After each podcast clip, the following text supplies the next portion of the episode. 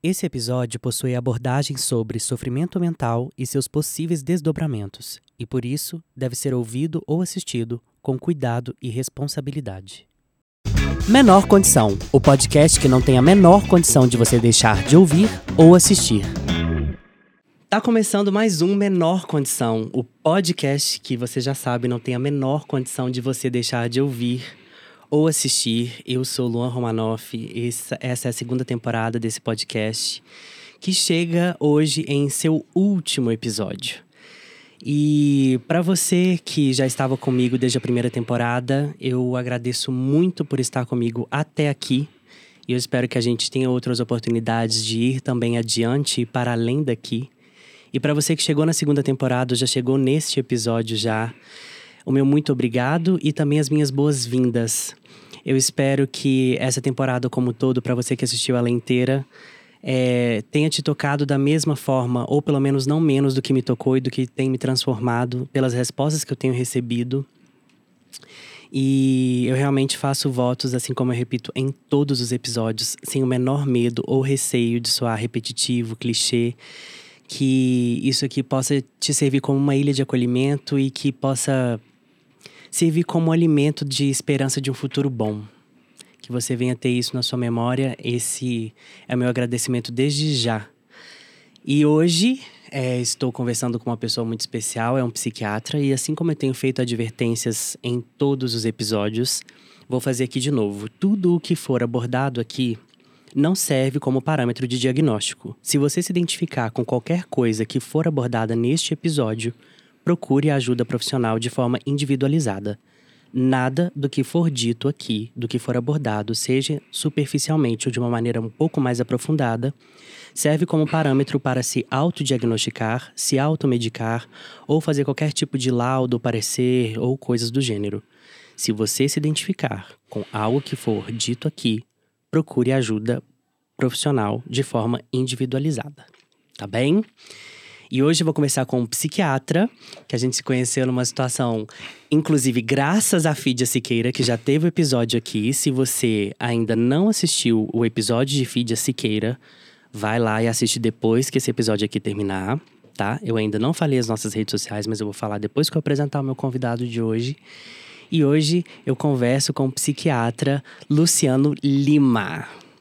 Eu quero primeiro te agradecer muito por você ter aceitado o convite, por ter vindo aqui, por ter hoje, né, finalizar essa temporada que falou e fala sobre saúde mental e tem sido episódios muito potentes, tem sido encontros muito potentes. E eu quero te agradecer por ter topado de estar aqui para brilhantar ainda mais essa temporada do Menor Condição. Eu que agradeço. E vou olhar para a câmera 3 ali, câmera né? 3, e desejar 3. parabéns para você, Fídias, que hoje é seu aniversário. Ah, é meu aniversário de Fídias hoje. Conta pra Aniversário câmera do 2 pra Fídias. mim. Gente, eu tenho que mandar parabéns pra Fídias. pois é, Fídias. Nossa, assim, eu só tenho que te agradecer. São encontros potentes. E obrigado por fazer conexões e pontes como essa que você fez hoje. E num momento super de descontração que a gente se conheceu. E Fídias realmente é uma pessoa que tem um coração maior do que o corpo suporta, né? Ele é uma pessoa Ele sensacional. é especial mesmo. É, pois é. É, para você, corta pra mim, câmera 1, por favor, que ainda não nos segue no Instagram, Menor Condição Podcast. Este é o arroba do Instagram. E o e-mail é podcastmenorcondição@gmail.com, tá? Tá aparecendo aqui na tela para você seguir, curtir, indicar, compartilhar ou também enviar é, qualquer situação que você queira compartilhar com a gente, tá bem? E nessa temporada que hoje, né, chega em seu último episódio, a gente fez uma parceria incrível com a Watson Brand. A Watson Brand tem se consolidado como uma marca autoral desde 2019, com peças de tecidos naturais preocupados com a sustentabilidade, com muito estilo e sofisticação. A loja física está no terceiro piso do Mercado Novo, em Belo Horizonte, além das e-commerce por vendas online através do site e perfil do Instagram, watson.brand. Não deixe de acessar as redes sociais de Watson Brand. Então, Luciano, assim como eu faço com todos os meus convidados, eu quero te pedir para você primeiro se apresentar e depois falar pra gente qual foi a sua melhor experiência musical e por que foi a Beyoncé. Já vamos começar assim. Bom, meu nome é Luciano.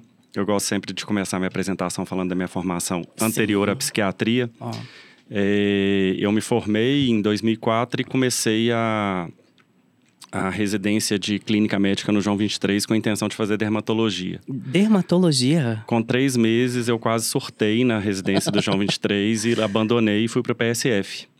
Fui trabalhar como médico da família. Lá fiquei por oito anos. É, me apaixonei pela medicina da família, fiz a especialização, prova de título, tudo bonitinho. Mas já estava um pouco insatisfeito, né? Assim, com uma demanda de trabalho muito alta, enfim.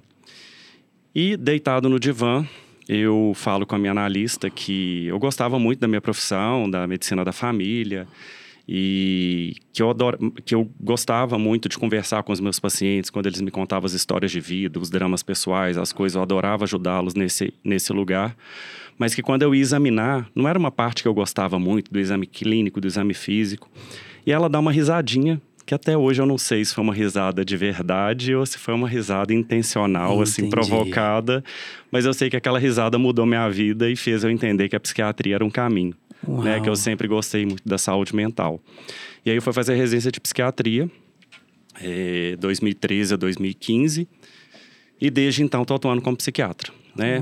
Deixei a medicina de família, mas não deixei porque muito do que eu aprendi como médico veio da medicina da família. Abordagem centrada na pessoa, atenção mais integral, uso racional de medicamentos, né? Tudo que a gente aprende muito pouco na universidade e a medicina de família me ensinou muito. Então, eu falo que eu trago essa bagagem, né, de olhar para o adoecimento emocional também com viés biológico, de tirar, é, é, excluir outras, é, outras doenças possíveis, né, como uhum. hipotiroidismo e outras coisas que podem trazer sintomas psíquicos. Então, eu falo que eu trago essa bagagem da medicina da família é, tem uns, uns, amigos meus da medicina da família me chamam de psiquiatra da família e comunidade. Olha, eu acho legal. Pois é.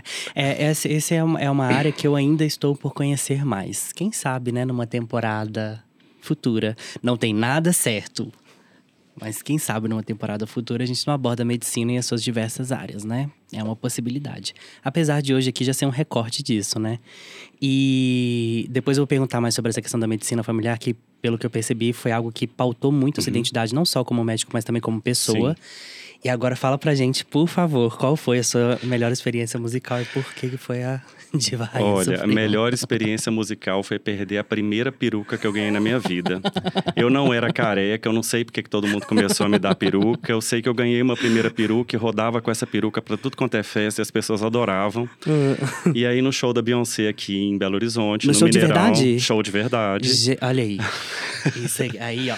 No show aí... dela de verdade, reuni ah. com os amigos, fomos para casa de um amigo, né, esperar o show e de lá nós fomos de van para o Mineirão. Levei todas as minhas perucas, tinha uma, uma peruca para cada um. Levei todas elas. Chegamos no Mineirão, viramos a atração do Mineirão, todo mundo querendo tirar foto com a gente, morrendo de rir das gente. perucas. E aí ficamos, né? Fomos, assistimos o show maravilhoso. É.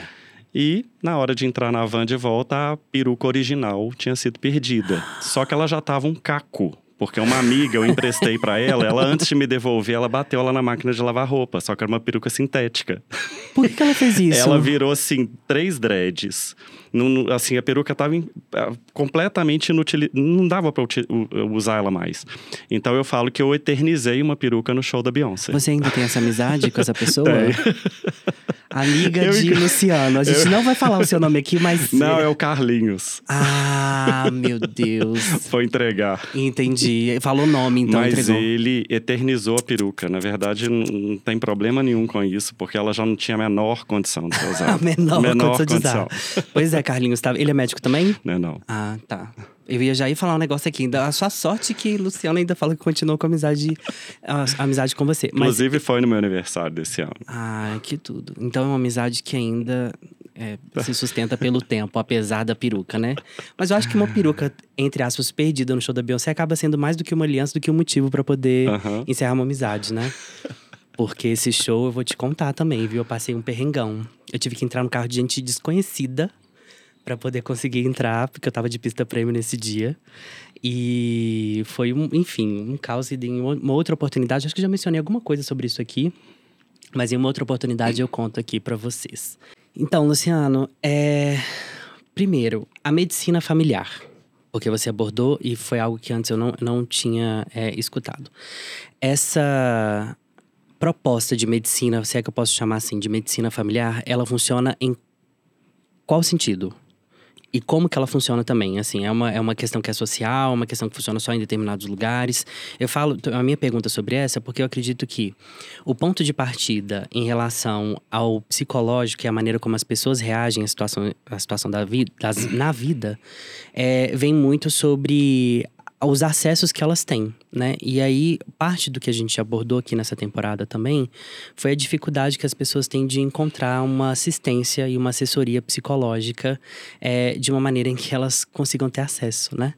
E eu queria que você, por favor, falasse sobre isso tá. antes da gente entrar na questão psiquiátrica. Então, eu vou te explicar como que funciona aqui, uhum. mas primeiramente dizer que alguns países do mundo têm esse modelo de atenção, né? Por uhum. exemplo, na Inglaterra, o médico da família chama General Practitioner. É, o, o, médico da família seria a primeira porta de entrada para o paciente do SUS. O paciente que procura o centro de saúde precisa de um médico. É muito comum, né? A gente que tem plano de saúde, é, mas as pessoas também que procuram o SUS, é muito comum as pessoas chegarem, eu preciso de um oftalmologista, eu preciso de um cardiologista, eu preciso de um otorrino. É, tem estudos que mostram que o médico da família res, res, resolve mais ou menos 85% dessas demandas. Eu não sei se isso é ainda uma. uma é, né, se é essa porcentagem ainda, mas 85% das demandas de saúde um médico da família ele consegue resolver. Uhum. Só as outras, esses outros 15% que precisaria do especialista. Então, o médico da família é uma forma de tornar a atenção para essa pessoa de, é, mais ampla. Por quê? Uma pessoa que chega para um cardiologista com uma dor torácica pela primeira vez, muito provavelmente essa pessoa vai passar por uma batelada de exames. Quando ela chega para o médico da família, que já conhece ela há 10 anos, e já conhece que ela tem os problemas X, Y, Z emocionais, que ela já tem tais e tais e tais exames realizados, a gente consegue, com uma consulta, com uma conversa, muitas vezes, com um exame clínico, chegar numa resposta que o cardiologista às vezes demoraria mais tempo ou teria que fazer outros exames e ter gastos, custos desnecessários para o sistema. Uhum. Então, o médico da família, além de ser um, um, médico que vai ter uma atenção mais integral, é, é muito, é, era muito interessante, porque eu recebia a mãe numa semana, na outra semana vinha a filha, na outra semana vinha o pai. E aí eu via que tinha alguma coisa acontecendo ali naquele entorno entorno Nossa. e que estava desestabilizando aquela família. É, então, assim, eu já tive situações, por exemplo, de fazer é, pré-natal e depois acompanhar a criança, né? E, enfim, é, é era muito bacana uhum. isso. É, tem uma situação que eu, eu, eu, sempre lembro dessa situação quando eu vou, vou contar. É, eu tinha uma, um pacientezinho que eu gostava muito dele, ele gostava muito de mim também, e a mãe dele engravidou. Ele não tinha irmãos. Ah. E aí eu comecei a fazer o pré-natal da mãe. E ele sempre ia. E alguém ficava com ele na recepção. E eu tava percebendo que ele já tava meio enciumado com tudo. Comigo, ele tava perdendo a mãe e o médico. Eita. Né? Então eu falei assim: eu tenho que fazer alguma coisa. Uhum. Aí eu falei, conversei com a mãe antes, longe dele. Falei assim: olha, eu vou pedir ele para entrar. É, não vou fazer seu exame, o exame de toque, né, para não fazer nada assim que poderia uhum. né, ser um pouco invasivo para ele. E aí fiz o exame completo. Na hora que eu estava ouvindo o coraçãozinho, o menino tinha uns três ou quatro anos, estava ouvindo o coraçãozinho do, do, do irmãozinho dele. Eu falei assim: Você está ouvindo? O coraçãozinho do seu irmão. Ele falou assim: Eu vou julgar ele pro tubarão comer. Meu Deus Aí eu falei céu. assim: O negócio tá sério. Aí eu terminei de examinar a mãe dele, deitei ele na, na maca de exame e falei assim: agora é sua vez, eu vou te examinar. É tipo assim, ainda sou seu médico, é. ainda tô cuidando de você, ah, né? Que graça. E foi muito legal, assim, é, um, é, um, é um, uma coisa que me marca. Então, é essa possibilidade que a gente tem de uma, de uma proximidade maior com as uhum. famílias, de uma proximidade maior com, com o paciente, de saber um pouco da, do contexto, né? Porque a gente está inserido num território também. Então, as pessoas que moram em determinadas ruas, uhum. rua tal, tal, do número tal, número tal, é do Dr. Luciano. Ah, Procurou o centro de saúde, sim. eu sou o responsável. Então, são equipes que são divididas e cada equipe tem a área, o território de abrangência que é, é de, de cada equipe. Então, isso possibilita que o paciente não fique pulando de médico em médico, né? E cada um pensando uma coisa diferente. Então, centraliza o cuidado e otimiza a utilização de recursos, enfim. Nossa, gente, que tudo, né? Não sei se eu fiz um resumo. Foi, você foi didático, assim, ma Então, tá. maravilhoso. E eu acho que realmente é algo que eu preciso conhecer mais. Vou falar que a E gente só vai para complementar, né? Porque eu me encantei com a medicina de família é, em 2006, num Congresso Brasileiro de Medicina de Família que eu fui em São Paulo. Primeira coisa que me encantou: nenhum laboratório patrocinando o evento. Nenhum. Nenhuma propaganda de laboratório, nenhum interesse da indústria farmacêutica envolvido no Congresso. É, e oficinas de tudo que você puder imaginar. Até oficina de esquizodrama tinha, oficina de terapia comunitária, é, mesas de psicanálise. Assim, a coisa mais ampla que eu já vi dentro de um congresso, assim. Aí eu falei, gente, a medicina de família é um mundo que eu não conheço e aí realmente me interessei bastante pela área. É bem bacana. E disso aí veio a sua identidade como psiquiatra. Sim. E aí agora a gente já entra no nosso tema principal. Mas assim, obrigado por ter falado isso, porque eu acho até interessante também, que eu acredito que muitas pessoas, assim como eu, não conhecem, né? Ou se conhece é realmente só por- pelo fato de ter acesso ou de ser um agente disso. É, já tem planos de saúde que tem o médico da família também. Ah, sim, ok. Achei que era uma coisa restrita ao SUS, uma espécie de atendimento, Não. uma coisa fica ruim. Uma espécie de atendimento tem. é, do, do sal do SUS. Psiquiatra é coisa de doido? Você Essa escutar isso. pergunta é uma pergunta muito comum, né? Inclusive, isso gera alguns atrasos de pessoas que ficam com esse receio.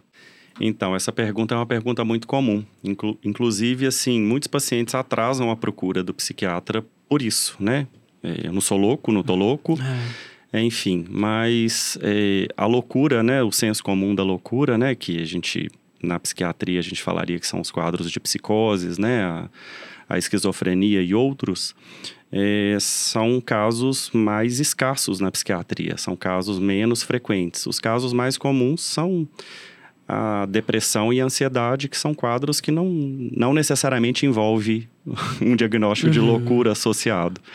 É, então, mas é, é- é ainda, ainda um tabu para algumas pessoas, né? A procura do psiquiatra. Então, não, psiquiatra não é só coisa de doido. Não é só coisa de doido. Pois é, e o que que a diferença assim? Porque tem muita gente que também confunde psicólogo com psiquiatra.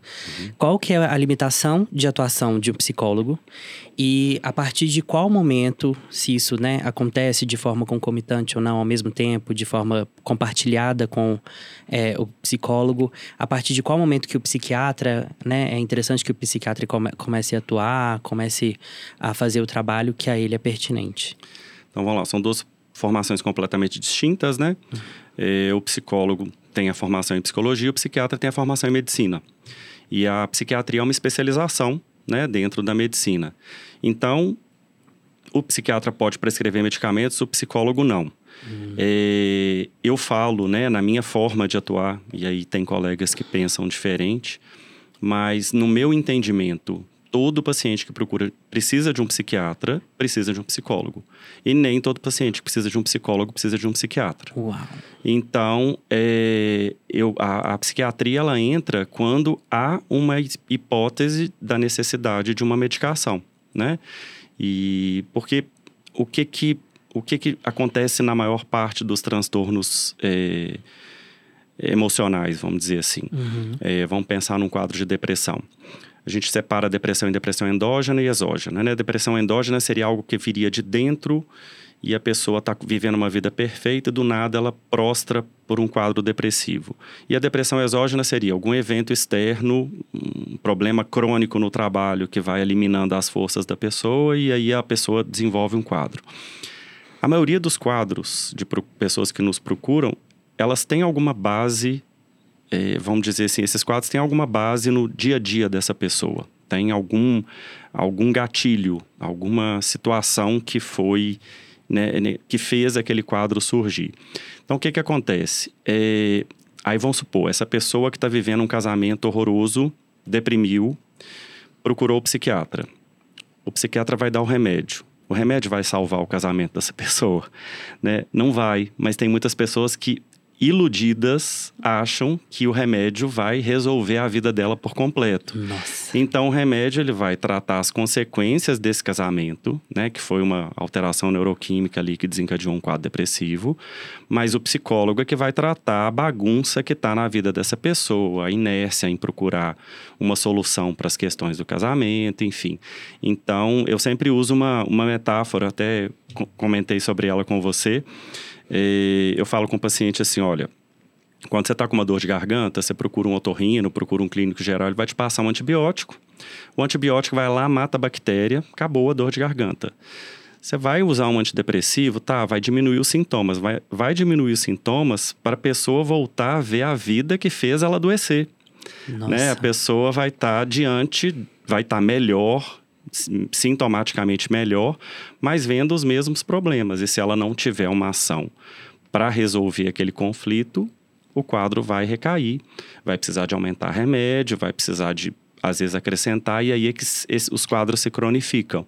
Então é por isso que eu falo que todo paciente precisa de um psiquiatra, que precisa ser medicado, precisa de um psicólogo também. Eu poderia já encerrar o episódio aqui, agora, viu, Camerão? É, aqui, só que já foram inúmeras é, informações. E é interessante a gente ter essa percepção, porque é, o que mais se tem, né? Eu acredito também que pela questão histórica a respeito não só da saúde mental, mas dos tratamentos e tratativas a respeito disso, né? Minas, por exemplo, tem um histórico pavoroso, né, de tratamento, sobretudo psiquiátrico. É, quem não souber disso, é só procurar no, nos históricos. Eu não sei se vale a pena mencionar a, aqui sobre o, o fato básico aqui de Minas. Acho que é melhor não.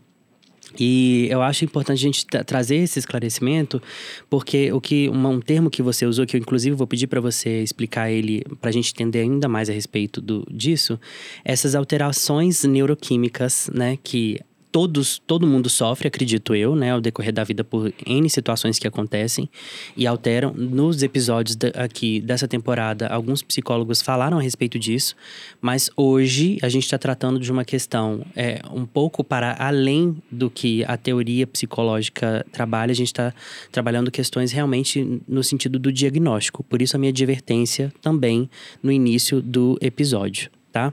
É, e eu acredito que essas alterações neuroquímicas que as pessoas não sabem, e aí pelo fato de não saberem, dão um nome que, que querem, dão um nome que acha certo, às vezes cai numa situação muito pejorativa, é, vão impedindo que você falou sobre o atraso das pessoas conseguirem realmente chegar dentro de um resultado que seja de fato eficiente. Seja para cura ou realmente para poder fazer, igual você disse, a pessoa enxergar a vida que fez ela adoecer, uhum. né? Ter essa, essa força, esse ânimo, essa pulsão de vida, né? É, como é que você consegue definir para a gente, explicar para quem não sabe, não conhece, o que, que são essas alterações neuroquímicas? E aí, por que, que eu estou fazendo essa pergunta também para te contextualizar ainda mais? No episódio do professor Hélio Miranda Júnior, ele teve aqui e ele mencionou um pouco, ele, a gente, ele falou, abordou parte da, da, da, questão né, de processo depressivo, mas abordou também, sobretudo, a questão de toxicomania, né? E exemplificou aqui é, sobre as alterações químicas no cérebro para as pessoas adictas, né, que se encontram em situação adicta. É, como que você pode explicar para a gente alterações neuroquímicas, só para as pessoas poderem entender melhor? Tá. Eu não vou explicar especificamente a questão porque eu acho que tem um, uma outra explicação que ela seria até mais interessante. A gente pensar assim eh, na ansiedade. Uhum. Eh, as pessoas tratam a ansiedade como algo patológico sempre. Mas se a gente não tivesse ansiedade, a gente não estaria vivo. Porque a gente iria atravessar a rua, a gente não ia ter medo, não ia olhar para um lado para o outro, né? E aí a gente ia ser atropelado, a gente não ia se preparar para o perigo, ia andar des despreocupado três horas da madrugada de noite, sem nenhum tipo de ansiedade, porque o nosso corpo não teria uma resposta fisiológica para nos proteger. Então a ansiedade ela faz parte da vida. Então muitas pessoas chegam no consultório querendo acabar com a ansiedade, a ansiedade não acaba. Então a gente tem que dividir a ansiedade normal da ansiedade patológica.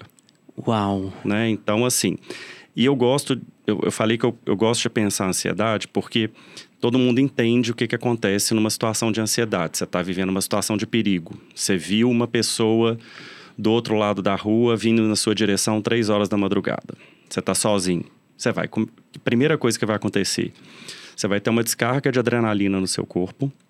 Essa descarga de adrenalina vai fazer sua pupila dilatar para você enxergar melhor, vai fazer seu coração bater mais rápido, vai fazer seu pulmão respirar mais rápido para levar mais sangue oxigenado para suas células, fazer a quebra de glicose, transformar em energia, você ter força para lutar ou para fugir, né? Então essa é a cascata. Só que é, os seres humanos, eles é, aprenderam a ser ansiosos para coisas que não são perigos assim, né? Não são tão perigosas assim.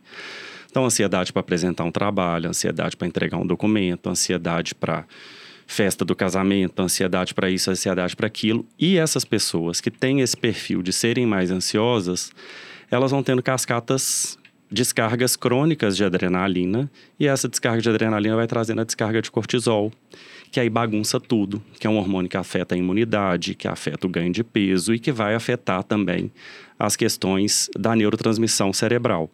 Então, muitos quadros começam por estresses crônicos, né? Tanto que o burnout é, é um mecanismo parecido com esse. É um estresse constante que a pessoa vai desenvolvendo essas respostas hormonais. Então, as medicações, elas vêm né, para tratar, muitas vezes, o estrago que essas vivências crônicas foram é, causando na vida da pessoa. É, eu falo assim, é, uma pessoa, se a gente pensar na nossa, na nossa evolução da espécie, né? Se a gente pensar num, num, num, num homem pré, né, num, num pré-histórico aí, é, muito zen, né, que ficasse meditando numa pedra, ele seria devorado por um animal pré-histórico. Então, os ansiosos foram selecionados naturalmente, né? É, só que a gente pode buscar, né, ferramentas, né, de tratamento para isso. Então, é, muitos pacientes meus, eu, eu tenho que fazer essa, essa divisão, né? Olha, é, nós estamos tratando aqui o transtorno de ansiedade, que tem critérios diagnósticos, tudo direitinho, e tem pessoas com perfil mais ansioso. Se você der o mesmo problema para 10 pessoas resolverem, cada pessoa vai ter um nível de ansiedade diante daquilo. Você falar assim, ó, você tem um prazo X para fazer um, um, relatório. Vão ter pessoas que vão fazer no mesmo dia para ficar ali, vão ter pessoas que vão ficar ansiosas e vão fazer no último minuto, enfim. Então, é, é, para dizer assim que é, não é só a circunstância externa também que vai causar uma, que vai ser o único motivo de um adoecimento. A forma da pessoa de lidar com a vida também é um dos motivos do adoecimento psiquiátrico. Por que, fulano passou por isso e adoeceu e ciclano passou pela mesma coisa e não adoeceu? Né? Então tem alguma coisa que é da pessoa também. E que o psicólogo pode ajudar muito nesse entendimento. Meu Deus. Gente, é, é, muito complexo, porque são muitas camadas, né, de tudo, assim. Então, todo cada cérebro tem um mecanismo de funcionamento diferente. Se a gente for resumir para o cérebro, eu acho que é uma coisa tão ampla. Ah. Mas, assim, é, é o cérebro, né? A mente é, é, a personalidade, é o jeito da pessoa de ser, né? Se você pegar gêmeos univitelinos, você vai ver que são duas pessoas completamente distintas com a mesma carga genética. Uhum. O que que explica isso? Né? São duas pessoas completamente iguais geneticamente, mas que têm comportamentos completamente diferentes. E, por, e por, a, também por isso, o que a medicação que para uma pessoa pode funcionar, para outra não pode. Exatamente. A mesma medicação que para outra foi perfeita, para outra dá efeito colateral que a pessoa não aguenta ou não funciona, então é assim. E às vezes, né, a gente tem as medicações para os grupos, né, de doenças. Então, tem antidepressivos, tem antidepressivos que tratam ansiedade. É, e a gente tem os grupos que a gente pode escolher. E, é, teoricamente, qualquer uma deveria funcionar, mas como aquela droga específica vai agir no cérebro de cada um, é só na tentativa. A gente nunca vai saber de antemão. Falando em droga, é a questão né, de, de pessoas toxicômanas, igual eu mencionei aqui, Existe uma, uma lógica, e aqui, por favor, fique à vontade para poder me corrigir em qualquer termo em que eu use de forma errada aqui. É, de que usa-se uma outra droga, e aí no caso a droga lista, catalogada, homologada, para poder tratar a outra droga considerada como ilícita. Esse tipo de tratamento, ele é para poder equilibrar essa alteração neuroquímica do cérebro? Ou é para poder compensar o possível efeito que a outra droga traria no corpo? Então vamos lá, tem casos e casos, né? Ok. Então quando a gente fala, é, você está falando de, de toxicomania. Aham. É, se a gente pega uma pessoa que está em uso diário, em uso contínuo, a gente vai ter que fazer um tratamento focado para os sintomas de abstinência. Então, uma pessoa que faz uso diário de álcool, se interrompeu o uso de álcool é, imediatamente, ela pode ter até crise convulsiva. É, então, precisa usar o benzodiazepínico para essa situação. Mas tem outras medicações também que são usadas para evitar que a pessoa consuma a droga. É, só que a gente precisa de ver também a psicodinâmica do que, que é o, a toxicomania, né? Porque é uma compulsão, né? E como toda compulsão, toda pessoa que tem alguma compulsão, essa compulsão ela costuma mudar, ela, ela costuma migrar. Então, se a foca em uma, ela pode migrar para outra. Então, se não tiver o acompanhamento psicoterápico junto, também não funciona. É, é muito comum pacientes que com compulsão alimentar que fazem a cirurgia bariátrica desenvolverem depois compulsão por bebida. Porque elas não têm mais o espaço no estômago para ingerir alimento, ela desenvolve outra compulsão. Então, assim, hoje a gente está vivendo aí uma. é, é, cirurgias bariátricas sendo feitas indiscriminadamente, com relatórios com pouco tempo de acompanhamento e, assim, é, é, consequências desastrosas, né? De pessoas que é, é, deprimem depois da cirurgia ou desenvolvem outro tipo de compulsão, né? Enfim. Então, a compulsão precisa ser tratada na raiz, né? Não existe uma, vamos dizer assim, uma raiz neurobiológica que você vai atacar com medicamentos e a pessoa não vai ter mais compulsão. Não existe isso. Né? A pessoa precisa de um tratamento psicoterápico, as medicações vão ajudar no controle das compulsões, mas as medicações não são o fim, né? Elas precisam do acompanhamento psicoterápico Elas junto. são parte do caminho, né? Exatamente, parte do caminho. Elas não são o fim, eles não são o ponto de chegada. Uhum. Gente, e hoje também uma outra situação que eu tenho percebido, e aqui também estou falando novamente de um lugar de pessoa leiga. É, eu comentei isso aqui também em alguns episódios com alguns psicólogos e, e derivados. É uma certa glamorização em relação à medicação, assim. E aí também um outro ponto que eu tenho aqui, eu já vou te passar a palavra, é que a André, ela me fez uma, uma- Ela foi o primeiro episódio dessa temporada, ela me fez uma pergunta que parte do estudo dela sobre a sociologia e, obviamente, sobre as pessoas é, foi o seguinte questionamento: se hoje as pessoas sofrem mais ou se hoje as pessoas falam mais sobre sofrimento, né? E aí, é, tem-se também uma, uma discussão, e aí são discussões de mesa de bar, e aí aqui ficam guardadas as proporções de quais mesas e de quais bares. É, se essa indústria farmacêutica que você falou, né, mencionou inclusive sobre a ausência dela em determinado ponto, é, não tem tornado algumas questões patológicas para poder fomentar esse mercado da- da- dos medicamentos.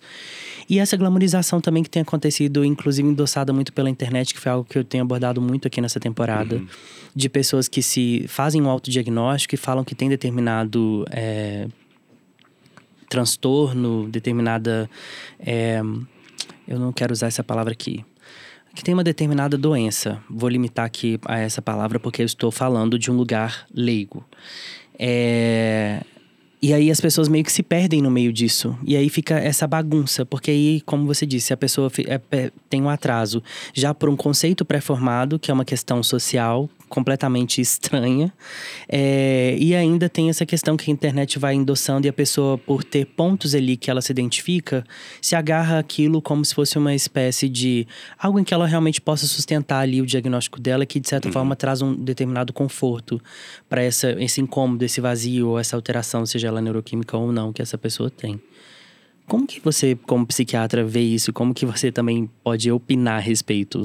Então vamos lá, me lembra do vazio, porque eu vou falar de outra coisa, Ok. mas eu acho que o vazio né, vai me, me dar o fio para Ok. a gente conversar. É, mas essa questão da glamorização, né? Eu concordo com você. É, eu lembro de um grupo de amigas há muito tempo sentadas na mesa do bar discutindo que uma já estava usando um antidepressivo mais moderno, Carlinhos não tá no meio que disso ela não, já né? estava usando o mais novo e não sei o quê, e discutindo dos psiquiatras e tarará, tarará. É uma outra coisa que eu reparo que para mim é muito engraçado, assim, quando eu tô numa mesa de bar e alguém ah, me apresenta, ah, ele é psiquiatra, ah, você é psiquiatra? Parece assim que eu vira, vira celebridade. Entendi. Né? Então, assim, a gente vê o quantas pessoas elas estão ávidas por alguém que salva. Nossa. Né? Por alguém que salva do vazio, por alguém que salva da falta, por alguém que salva da angústia. E ninguém salva ninguém disso. A gente lida com três pontos, segundo Freud, no mal-estar na civilização, que todos nós vamos lidar, independente de estar com psiquiatra ou não. Primeiro deles, o nosso corpo condenado à deterioração e à morte. Nós envelhecemos, né? É, esses dias eu estava comentando na academia, né? Que eu tenho uma artrose no quadril. Eu falei, gente, a artrose no quadril é a ruga do osso, né? É o meu osso envelheceu, eu tô com ruga no Maneiras osso. pragmáticas ponto. de se ver a vida. É, a outra né, fonte de sofrimento é, são as, as questões que podem acontecer, desastres, catástrofes, guerras, enfim, coisas que não estão no nosso controle. E a terceira fonte, que o Freud nomeia como a mais é, causadora de sofrimento, que seria o relacionamento com outras pessoas, seja no trabalho, seja no casamento, seja no, no relacionamento de namoro, seja com família. Então, a gente vai lidar com isso, só que a indústria farmacêutica ela oferece as drogas como se elas fossem é, capazes de tirar essa dor da existência, né? Não tem como. Não tem como a gente perder a mãe, o pai e tá tudo bem no outro dia. Não tem como não atravessar um luto, não tem como não atravessar uma dor, não tem como não atravessar uma angústia diante disso. Não tem como não sofrer com um chefe abusador, não tem como não sofrer num, num casamento com uma pessoa que, enfim, é, não está ali é, disponível, não está, enfim, a coisa não está funcionando. Então, é, acho que tem isso, né? O, o, teve uma vez que eu fui fazer uma, uma apresentação falando de, da medicalização da vida e eu fui selecionando propagandas americanas de, de, de, de medicamentos e uma delas é: você já tomou o medicamento X hoje e a pessoa com um sorriso daqui até aqui. Mas a pessoa não estava com um sorriso daqui, ela estava fazendo assim, ó. Então, assim, a própria propaganda já entrega que é uma felicidade artificial, né? Porque os medicamentos, eles, os antidepressivos, para além do efeito deles na questão neuroquímica problemática lá, é, eles, para algumas pessoas, eles podem causar uma certa anestesia das emoções. Então, tem muitos pacientes que tomam antidepressivo e não suportam, por exemplo, doutor Luciano, eu não estou conseguindo chorar mais em filme. Eu vejo cenas que eu sei que me emocionariam, eu não me emociono mais. Então, ele pode tanto inibir emoções positivas quanto negativas. É, então, tem muitas pessoas usando os medicamentos para tolerar uma vida que não está boa. Então, para tolerar um trabalho que não está bom, para tolerar um casamento que não está bom, para tolerar um, enfim. É, e aí a pessoa ela vai dando conta de ficar mais tempo. E aí eu acho que a gente já entra numa outra coisa que a gente ia falar, né? Que são pessoas que acabam ficando dependentes Sim, dessas essa medicações. Era literalmente minha próxima né? pergunta. Só que quando a gente fala de dependência biológica, o corpo ficar dependente de substância, aí são os benzodiazepínicos, que são vendidos com receita azul, e os medicamentos para. É, pode falar o nome de medicamento aqui? Se você achar pertinente, por favor. É, os medicamentos que são vendidos para TDAH, que são vendidos com receita amarela, todos esses causam dependência. E tem um bonitinho que está todo mundo usando aí, que é vendido com receita branca, como se ele não fosse nenhum vilão, mas ele é um grande vilão, que é o Zolpidem. É um medicamento terrível que causa uma dependência, assim, pavorosa. Inclusive, teve uma, uma, uma matéria da CNN que é, falou de uma pessoa que chegou a tomar 300 comprimidos num dia.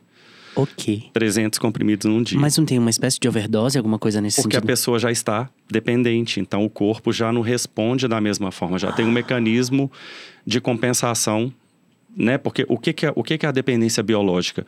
O corpo produz um mecanismo para combater o efeito daquela medicação.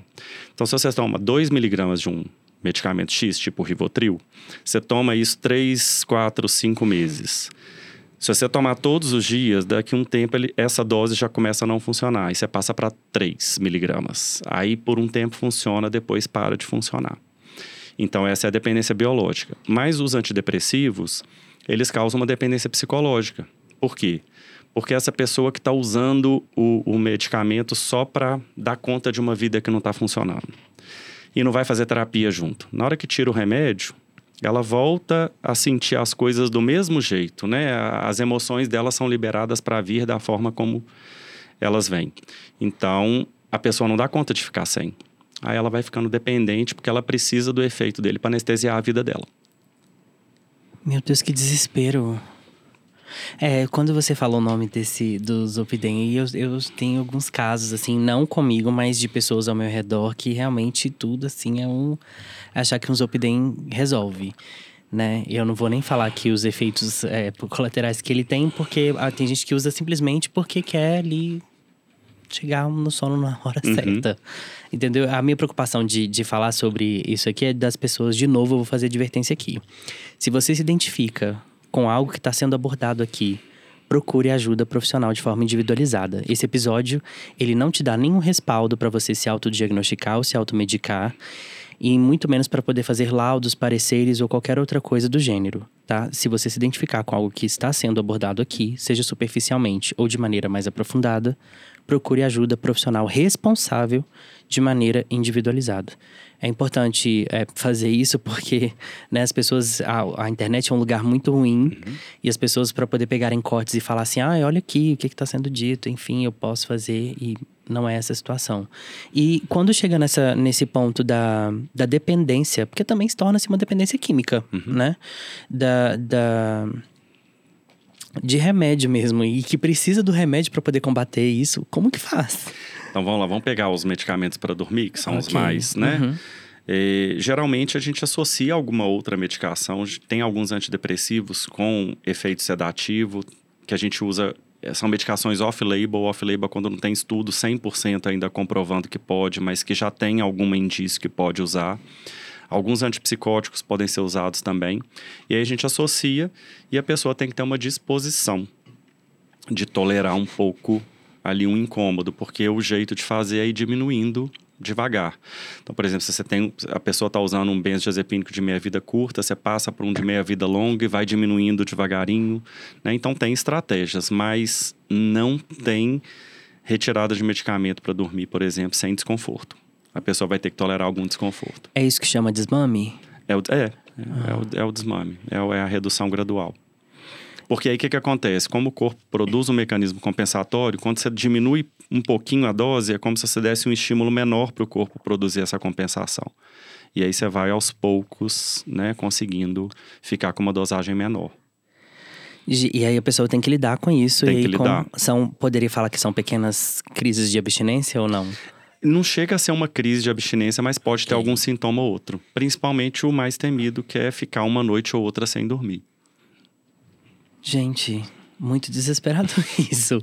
E em caso clínico, tem alguma situação assim que você tem percebido de algum tempo para cá, ou desde que você começou a atuar como é, psiquiatra, que você tem percebido ser mais recorrente? Depois a pandemia foi algo que fez tal diagnóstico vir mais à tona ou estar mais em voga? Tem alguma situação assim que você possa é, dividir com a gente? Depressão e ansiedade é o, é o é o dia a dia do, do, do consultório mesmo. Né? O Brasil é o país mais, mais ansioso do mundo, né? segundo a OMS.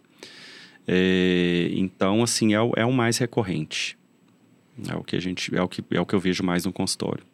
E tudo isso está tá ligado diretamente à qualidade de vida que as pessoas têm, né? A qualidade de vida, mas também a forma de ver a vida, né? Assim, eu acho que tem, tem as pessoas chegam no consultório muito vamos dizer assim, cruas para entender que a angústia faz parte do processo da vida. As pessoas estão muito presas no resultado, né? Eu acho que aí a gente pode colocar, entrar um pouco na questão da, da, da internet, das redes sociais, né? A gente hoje está vendo só o recorte maravilhoso da vida das pessoas, né? Uhum. O casal lá tira uma foto maravilhosa, posta e instantaneamente já começa uma briga horrorosa, cancela o jantar, vai embora do restaurante, enfim. Mas a gente está vendo muitas vezes um recorte editado, a gente está vendo muitas vezes um o melhor recorte, mas as pessoas estão. Isso está entrando na cabeça das pessoas como se pudesse existir uma vida completamente sem problemas, completamente perfeita, a viagem perfeita, o prato perfeito, o casamento perfeito, o trabalho perfeito. E não é por aí. Então, acho que as pessoas estão é, se esquecendo do processo, né? Que se vive é no caminho, né? É no caminho que se vive que quando você tiver um resultado daquele caminho que você trilhou, você já vai querer outra coisa. A vida é querer, é desejar. É, é, sem, é você parou de desejar, você está morto. Né? Então, é, as pessoas não estão é, conseguindo dar conta dessa angústia da espera. Né? É tudo para ontem, tudo tem que se resolver imediatamente e não pode ter angústia. Né? E aí o psiquiatra muitas vezes entra nesse lugar. E eu tomo muito cuidado, né? Assim, quando o paciente me procura, eu quando eu vou indicar uma medicação, eu falo muito rasgado. Olha, pelo que você está me contando, seu problema parece que foi desencadeado por isso, isso, isso e isso, que são problemas da sua vida. É, isso gerou uma consequência que foi seu quadro depressivo. Nós vamos usar essa medicação e essa medicação vai melhorar seus sintomas, mas não vai resolver esses outros problemas. E se você não buscar uma forma de resolver esses problemas, seu quadro vai voltar. Então, aí é que entra a indicação do psicólogo. Eu não sei nem o que, que eu falo aqui numa hora dessa, porque eu acredito que, obviamente, né, todas as pessoas têm uma carga valorativa, têm uma carga de experiências e de vivências que elas trazem. E eu acredito que a sua, né, além de todo o estudo que você teve, é a experiência pela questão da medicina familiar te trouxe uma percepção, acredito que um pouco mais sensível, até mesmo porque sua identidade como psiquiatra partiu disso.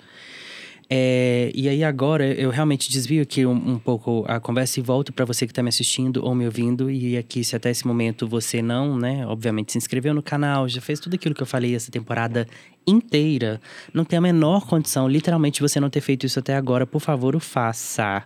Arroba Menor Condição Podcast e no e-mail podcast menorcondição arroba gmail.com. É, para você, né, que está me assistindo, me ouvindo aqui até esse momento, e percebe que isso que você sente, o vazio que a gente abordou aqui, as tristezas, as angústias que, como não só o Luciano e outros psicólogos durante toda essa temporada é, trouxeram aqui, faz, fazem parte, né? Faz parte do caminho e do caminhar da vida. Se você é, percebe que essa falta de energia, que essa falta de ânimo, que essa falta de expectativa e de perspectiva de vida, que aqui agora estou, Luan, emitindo uma opinião, ao meu ver, é, é uma das coisas mais graves que eu percebo. Mais do que a pessoa, aliás, menos do que a pessoa ter expectativa, ela não ter perspectiva de vida é um negócio que é, é bem complicado, porque é o que você falou, é o querer e a pessoa não tem para onde correr. E você percebe que você está nessa, nessa situação, é, são situações que vão para além do que o seu esforço ou força é, fazem funcionar ou resolver ou remediar. Procure ajuda profissional. Em outros episódios eu já passei aqui as situações né, de assistência psicossocial que acontecem por parte do SUS, por parte do governo. Aqui em Belo Horizonte, né, o professor Hélio Miranda, que eu já mencionei ele aqui, falou sobre a situação do Sersan aqui em Belo Horizonte. Eu mencionei também em outros episódios os CAPS, e o link vai estar disponível aqui também na descrição desse episódio é, seja pelo YouTube ou pela plataforma de podcast que você estiver me ouvindo. E eu torço para que você, né, agora assim, munido de um mínimo de conhecimento, e ainda que esse episódio não sirva como parâmetro para autodiagnósticos ou automedicamentos, você consiga fazer desse episódio um caminho para poder chegar até um profissional responsável, porque são situações que realmente só precisam de, de um direcionamento de alguém que estudou para isso, de alguém que tem vivência, né? E de alguém principalmente que seja qualificado o suficiente, e aqui eu estou mencionando pela situação do contato com a medicina familiar, para poder ver você além do diagnóstico. Que eu acho que isso é, é muito importante ter esse atendimento. Humanizado é uma palavra boa de se usar aqui? Acho que assim, sim. É, sim. Pois é. Porque em algumas situações eu percebo que, é, principalmente no que diz respeito à medicina, e aqui guardo muito as minhas palavras e a proporção do que eu estou dizendo, porque algumas pessoas não têm né, essa disponibilidade ou essa disposição também para poder fazer esse atendimento humanizado, porque a demanda é muita. E a gente sabe, de uma certa forma, de um sucateamento que acontece na questão da saúde brasileira. E os meus votos, reforçando tudo que já foi abordado e dito aqui, é que você realmente consiga é, ter um caminho para poder trilhar até uma ajuda profissional, para além daquilo que você dá ou não conta de, digerir, pensar, refletir ou enfrentar ou lidar, porque tem coisa que realmente é só no divã, né? Como você mencionou aqui mais cedo. É, a gente vai caminhar para o final. Tem mais alguma coisa que você queira? Eu acho que quando você falou do atendimento humanizado, eu acho que cabe também a questão de ser um atendimento singularizado. Porque, como você disse, né? A gente não trata a depressão a gente trata a depressão na fulana de tal, no fulano de tal. Então, não existe a depressão a ser tratada. Existe a depressão num contexto, existe a depressão numa personalidade, existe a depressão numa pessoa que pensa de determinada forma, que tem determinadas crenças. Então, acho que tem que singularizar. Né? Uma pessoa que não foi no, no, no clínico, vou voltar no exemplo, né? uhum. né? É, a, abriu, mostrou uma foto lá pro primo no WhatsApp, a, a garganta cheia de placa de pulso. Tomou um antibiótico, resolveu. Independente de quem passou a prescrição e quem não passou. Mas para uma depressão é diferente. A depressão ela tem que entrar, a palavra tem que entrar, né? Não é só o medicamento, tem que entrar a conversa, tem que entrar a singularidade, tem que entrar a pessoa tem que entrar em cena ali para o tratamento acontecer. E a gente vê muito pessoas renovando receita sem consulta, pessoas que têm um parente que é médico e vai renovando receita de antidepressivo ad eterno. Né? Então, é preciso realmente um tratamento. Como você disse, tem o caminho, né? Tem os caminhos. O médico da família trata a maior parte dos quadros de depressão e de ansiedade. Eu, como médico da família, tratei muitos casos. É, então tem, tem saída, né? Muitas vezes as pessoas ficam decepcionadas, ah, eu não consigo o psiquiatra, porque geralmente no, no SUS só para os quadros mais graves é que tem o psiquiatra, mas o médico da família dá conta de tratar. A, a, a forma, o médico da família tem essa, isso na formação. Por ser os diagnósticos que você mencionou ser mais recorrente, pelo menos em clínica que você faz atendimento, é, tem algum Deixa eu ver a palavra que eu posso usar aqui.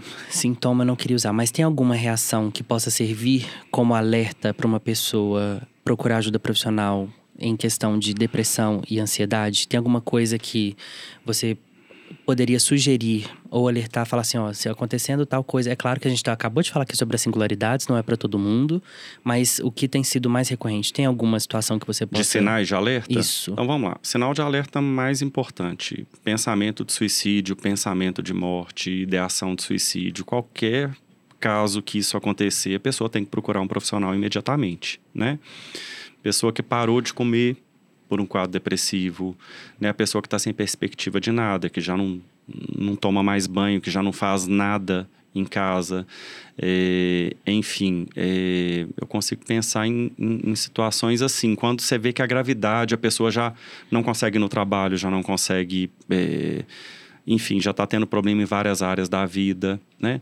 Mas eu acho o seguinte, surgiu uma dúvida, né? Surgiu ali uma pergunta, isso que eu estou vivendo, é, uma outra coisa que a gente não abordou, que eu acho que é outra coisa que é muito é, complicada nos quadros psiquiátricos, porque muitas vezes a depressão ela começa com uma falta de vontade. Né? A energia da pessoa vai diminuindo e a pessoa fica com pouca vontade de fazer as coisas. É, coisas que antes eram triviais e eram prazerosas deixam de ter prazer. Então a pessoa vai deixando de fazer aquilo. É, e muita gente começa assim: eu tenho que me esforçar, eu tenho que ser forte, eu tenho que combater isso. E aí passa meses desse jeito, sem saber que está com um quadro depressivo, porque fica parecendo que é preguiça, fica parecendo. A pessoa interpreta como preguiça, a pessoa interpreta como. É, falta de motivação e muitas vezes não é. Então, se a pessoa observa uma mudança de padrão do comportamento dela, né, deixou de gostar de tal coisa, deixou de de se interessar, deixou de sentir prazer por tal coisa, enfim. Tem um caso que me marcou demais, porque era um paciente que um paciente de quase 60 anos que chegou para mim dizendo que a esposa tinha é, insistido para ele consultar e ele falando assim não é porque eu envelheci eu não, não gosto mais de ir no sítio não gosto mais de fazer isso não gosto mais de fazer aquilo falei assim olha envelhecer não muda a personalidade não você não deixou de gostar dessas coisas. Acho que você está impedido de gostar dessas coisas por um quadro depressivo. E aí a gente foi trabalhando, né, diante das coisas que ele foi trazendo e realmente era. Então, qualquer mudança muito grande assim também do comportamento, É, não precisa ser muito grande, não, porque senão a pessoa às vezes vai esquecer, né? Vai deixar de procurar. Uhum. Mas é, eu acho, acho que, que sejam significativas. Né? Surgiu né? uma dúvida, busca, né? Tem, tem, esse, tem esse caminho. A gente já vai caminhar para o final. Tem alguma situação que você gostaria de tirar um mito assim que você escuta quando você fala, gente, isso é de uma ignorância tão grande, isso é de uma distorção de informação tão grande que você escuta que você gostaria, se você pudesse hoje uniformizar isso na cabeça das pessoas? o primeiro que me ocorreu, eu vou falar. Ah. É, é um mito, tá? É, as pessoas falam que quem fala que vai suicidar não suicida que quem suicida, suicida calado. Isso é mentira. Tem estudos e mais estudos apontando que as pessoas que falaram alguma vez na vida que suicidariam são tem uma porcentagem de tentativa de suicídio muito maior. Então, pessoa falou de morte, falou de suicídio, é para abrir o olho, é para dar atenção, porque geralmente essa pessoa está pedindo ajuda. Além dessa, tem mais alguma que você gostaria de. Hum. Tem alguma assim que. Não, é só realmente. A... É, não, não tá, tem muita coisa engraçada, não tá me ocorrendo nenhuma. Mas a primeira que veio é, a primeira essa. foi essa. A questão da loucura e da psiquiatria a gente já abordou, uhum. né? É, não, não é só louco que procura psiquiatra. É, muitas vezes louco é quem não procura, é. né? Porque fica sofrendo, sofrendo, sofrendo. Poderia buscar uma ajuda, é mas fica vivendo a loucura, é. né? É, então eu acho que é isso, assim. Eu acho que é, tem muita é, ideia de que antidepressivo causa dependência, né? E eu fiz a diferenciação aqui uhum. da dependência biológica e psicológica. Muitos ficam dependentes psicologicamente, mas acho que basicamente isso. Ok. E alguma mensagem que você gostaria de deixar para as pessoas? Alguma. Agora não precisa nem ser necessariamente é, o Luciano psiquiatra, mas o Luciano pessoa, assim. Se você quiser deixar alguma mensagem para as pessoas que estão em sofrimento mental, que estão em alguma espécie de angústia ou não, tem algo que você gostaria de dizer para essas pessoas? Então vamos lá. Eu vou. Engraçado que me ocorreu isso aqui também.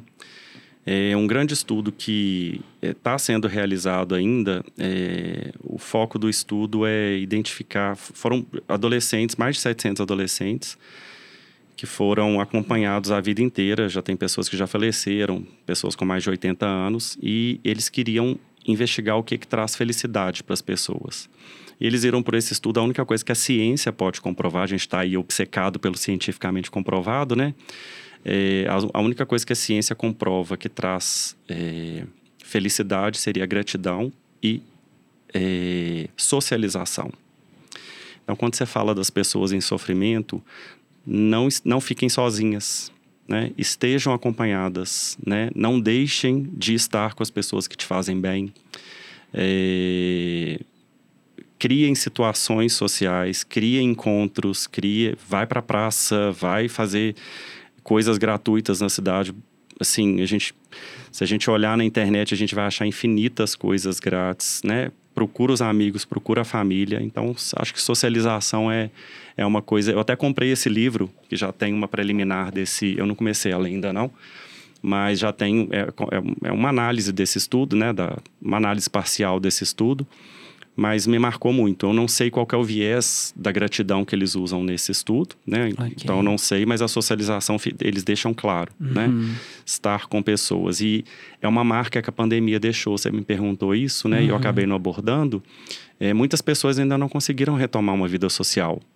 Muitas pessoas ainda estão gostando do home office, mas não estão percebendo que às vezes a falta de contato, a falta de interação social, a falta de conversar com uma pessoa no, no, no intervalo do, do, trabalho, isso faz falta, né? Eu falo assim, eu, eu saí do, do, do SUS, onde eu tinha reunião de equipe todo dia, eu tinha contato com pessoas todo dia, fui para o consultório, hoje eu estou só no consultório. Então, eu me sinto às vezes solitário. E a forma de não ser solitário no meu trabalho, eu converso com todos os meus psicólogos do, do, que acompanham os meus pacientes. Eu falo engraçado meus psicólogos, né? é, mas eu converso com os meus psicólogos também. O meu, né? Já tive vários. é, tô com um agora que eu tô gostando muito. É, já tem uns 12 anos de terapia por aí, mas converso com os psicólogos do, do, dos meus pacientes, porque essa coisa da, da troca é importante, né?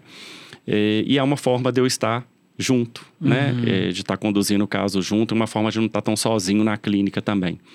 É, então, socializem. Uau, socializem. Na primeira temporada a gente terminou com a frase falando não tenham medo dos encontros e agora É, você é, e agora você falando socializem. É, e as pessoas podem te encontrar por onde? Você quer deixar rede social, quer Sim. deixar e-mail, site, qualquer coisa que você. Ó, tem, tem o Instagram e o Facebook, que é arroba Luciano Lima Psiquiatra. São as Luciano- duas redes. Luciano Lima Psiquiatra. Isso, tudo Arroba junto. Luciano Lima Psiquiatra. Ah, Lá tem todos os outros contatos. Ok. O link, obviamente, você já sabe, e se você está chegando aqui hoje, tá na descrição desse episódio no YouTube e na descrição também do episódio se você estiver me escutando por alguma plataforma de podcast. Eu só tenho te agradecer e, assim, eu fico muito feliz pela. É, é- é uma imensidão mesmo, assim, porque às vezes o que a gente. Eu falei isso aqui na, na, na última gravação que eu fiz, e eu repito hoje, porque às vezes o que pra gente pode ser realmente só mais uma gravação, tá indo só mais em um podcast, tá indo fazer. Pra quem tá ouvindo ou pra quem tá assistindo, é um. É um, é um fôlego, sabe assim? É um, é um fôlego a mais. É, é uma faísca ali que acende ou reacende uma chama de vida, sabe? E a- a- essa temporada ela aconteceu pela resposta de dor de muitas pessoas em relação à primeira temporada. Eu abordei muito sobre diversidade e inclusão e tocou mais pessoas do que eu imaginava. Eu, obviamente, também recebi muitos haters. Às vezes, o engajamento do ódio era muito maior do que o engajamento de, de pessoas que realmente se identificam com o que a gente tenta trazer aqui. E eu quero te agradecer por você ter cedido o seu tempo, o seu conhecimento, a sua formação, a sua informação, a sua vivência como médico, como pessoa, como psiquiatra é, aqui. E eu espero realmente que você que esteja nos assistindo e nos ouvindo até aqui é, tenha parâmetros, né, para poder realmente se nortear e encontrar nesse seu caminho é, o melhor meio de estar bem e de estar saudável, ainda que com as angústias da vida ou não. É, eu quero agradecer a você que me ouve e que me assiste até aqui. Essa segunda temporada, ela foi mais do que especial. Foram muitos encontros potentes. É, ela aconteceu por um milagre. E eu tenho certeza que o propósito dela foi atendido, que foi alcançar pessoas. E assim como eu comecei o episódio falando, eu repito agora que eu espero que não só o episódio de hoje, mas a temporada como um todo, te toque não menos do que me toca. E te transforme não menos do que tem me transformado. E que essa temporada e outras coisas possam te servir como alimento para poder trazer essa noção de esperança de um futuro bom, alimentar essa esperança de um futuro bom. Eu sou Luan Romanoff, esse foi e é o Menor Condição, o podcast que, como você viu ou assistiu, não teve a menor condição de você deixar de curtir, de comentar, de compartilhar, de indicar, de lembrar do fulano, da fulana que você viu ou percebeu alguma coisa. A vocês, meu muito obrigado e a gente se vê por aí. Até algum dia. Um beijo. Menor Condição o podcast que não tem a menor condição de você deixar de ouvir ou assistir.